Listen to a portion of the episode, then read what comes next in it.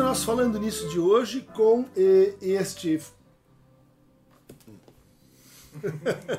Bem-vindos ao nosso canal YouTube de hoje com Falando Nisso. Pessoas que têm déficit de atenção com hiperatividade trocam palavras, se atrapalham com os termos. E a nossa pergunta de hoje, vinda de Diego Oliveira. Gostaria muito de saber sobre o tema. O que a psicanálise tem a dizer sobre o TDAH em crianças e em adultos? Né? O transtorno déficit de atenção com ou sem hiperatividade. Uma forma de sofrimento ascendente para alguns super diagnosticada.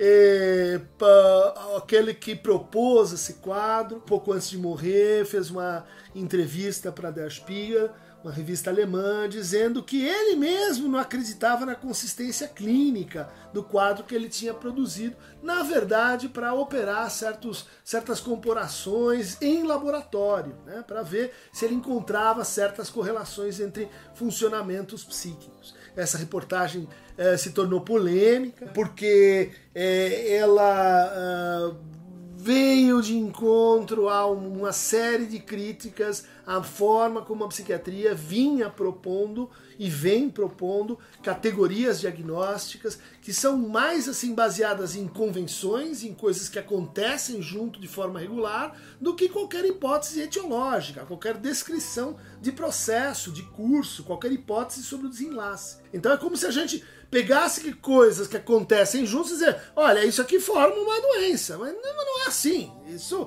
isso é um critério, vamos dizer assim, muito amplo.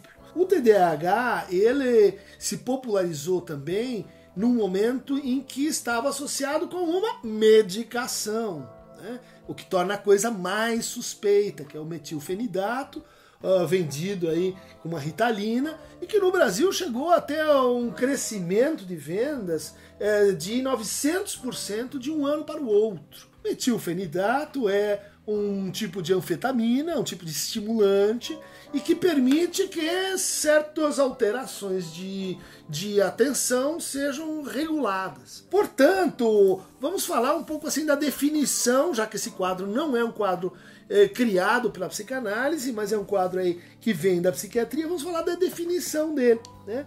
Ele envolve, então, seis entre estas uh, características que eu vou elencar aqui. Falta de cuidado e de atenção a detalhes. A expressão já é um pouco assim capciosa do ponto de vista semiológico. O que, que significa falta de cuidado? Né? Às vezes significa cuidado dirigido para outras coisas. Às vezes significa cuidado uh, que não está dirigido para aquilo que a gente quer que a criança, vamos dizer assim, desempenhe. Mas tudo bem. Vamos passar para a ideia que ah, são crianças e depois adultos que têm uma dificuldade grande de sustentar a atenção ao longo de uma determinada atividade. Então elas começam a brincar, mudam de brincadeira. Começam a comer, mudam de atividade. Saem, levantam na classe. Né? Estão sentados, mas não conseguem ficar sentados. Se levantam, e aí a gente já está falando né, da hiperatividade. Mas que no fundo eh, indica o seguinte: uma espécie de inquietude uh, que vai tomando conta da, do, do, sujeito na medida em que ele se vê assim em situação. Né? Aquela situação. Aquela situação exige um regime atencional. Um regime atencional que uh, pode uh, exigir um foco mais concentrado e direto ou um foco mais difuso está sendo sugerido é que são sujeitos que têm dificuldade então de se manter ali na sustentação da atenção ao longo do tempo. E elas parecem, terceira condição, né? Não ouvir, não escutar, não prestar atenção, de novo, né? Não entrar em relação, manter-se numa situação. As trocas são rápidas, são erráticas, elas são interrompidas constantemente. Isto leva a outro critério, e veja que eles parecem assim se repetir, né? Não seguir instruções.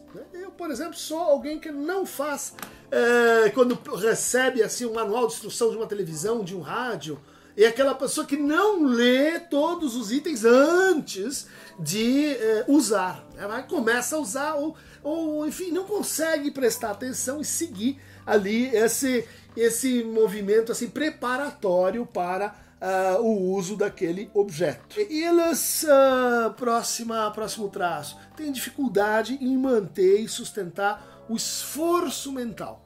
Né? Atividades que exigem um esforço mental prolongado são difíceis para essa pessoa. Ela levanta, vai pegar um café, ela, ela muda o foco, ela começa a pensar em outras coisas. Então, bom, temos aqui déficit de atenção. Ela constantemente perde coisas é, ou uh, é, interrompe. É, é, atividades. Ela perde o livro, ela perde a malha, ela perde as canetas, ela perde as borrachas. Deve você dizer, bom, óbvio, né? Se a pessoa não consegue se manter em atenção e cuidar, né, cuidar da, dos seus objetos, ela vai perdê-los. Outro traço, e elas são uh, facilmente distraídas. Para mim, isso é assim uma espécie de sinônimo do sinônimo do sinônimo do sinônimo. Né? Quer dizer, se você não consegue manter a atenção, Basicamente, você se distrai. Você muda a sua atenção para outro foco, que pode ser no presente, pode ser no futuro. O que, que eu vou comer amanhã? Ah, o Palmeiras vai ganhar ou não? Ou pode ser no passado. É, o que me disseram? Aquele diálogo ficou interrompido. Então eu saio e me distraio. Finalmente, são pessoas, olha só, que estão marcadas pelo esquecimento de compromissos cotidianos. Ah, tinha que trazer a lição, não trouxe.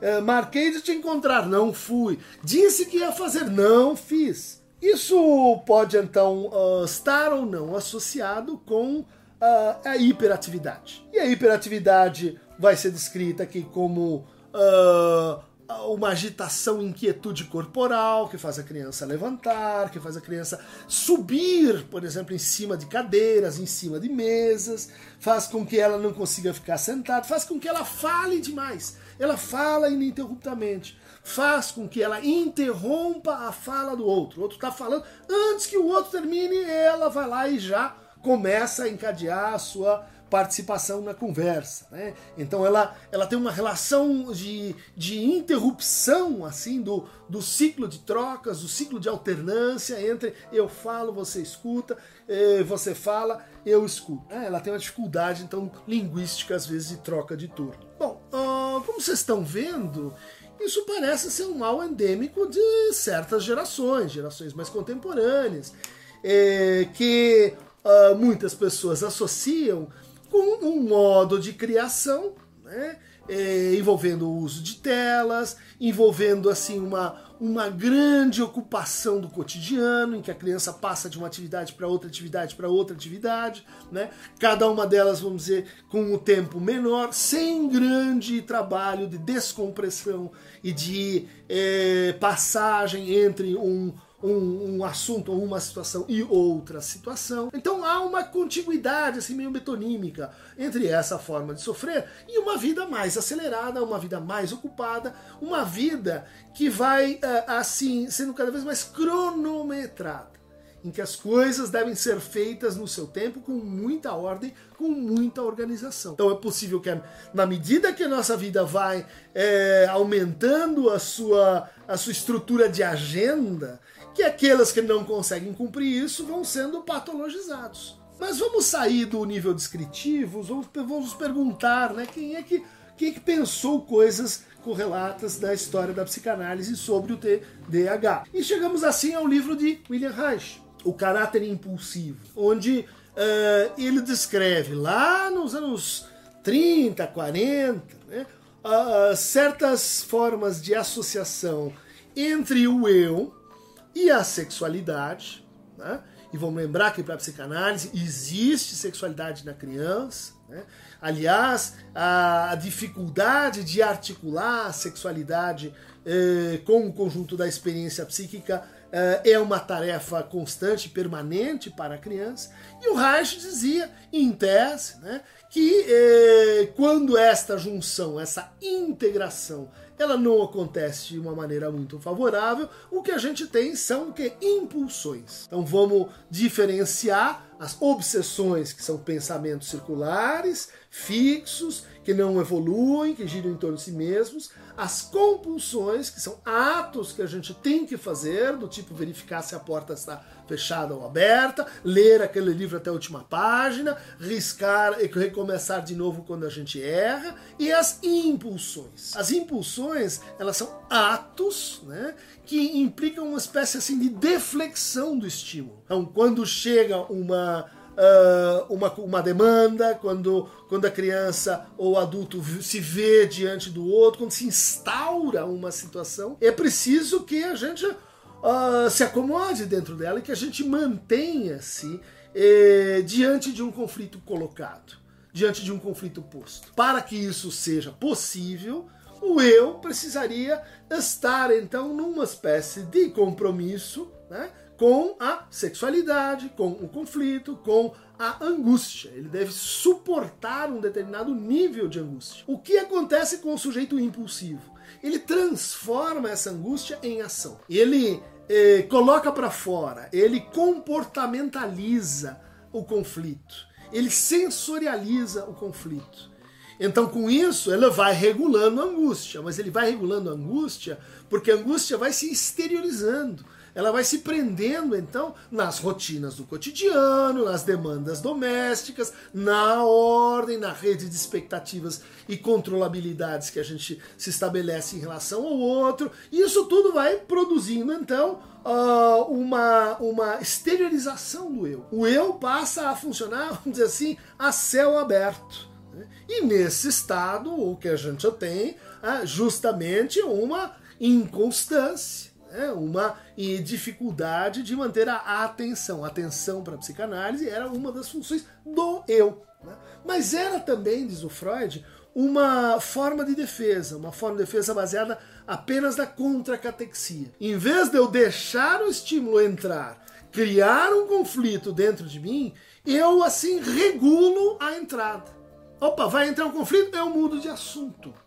Opa, vai entrar um assunto, um, um, outro conflito, eu, eu mudo de país. Vai vir um outro conflito, eu mudo de emprego, eu mudo de namorada, eu altero a realidade onde eu estou. Isso é mais típico do adulto, né? do TDAH em adultos, que tem as condições para fazer essa alteração e que, no fundo, uh, vão domesticando a própria angústia com uma contra controlabilidade projetada sobre o meio, sobre a realidade. No livro organizado pela Julieta Jerusalinski, Intoxicações Eletrônicas, a gente vai ver como uh, o trabalho em multitarefa, o trabalho uh, que vai sincronizando demandas múltiplas postas ao mesmo tempo, né?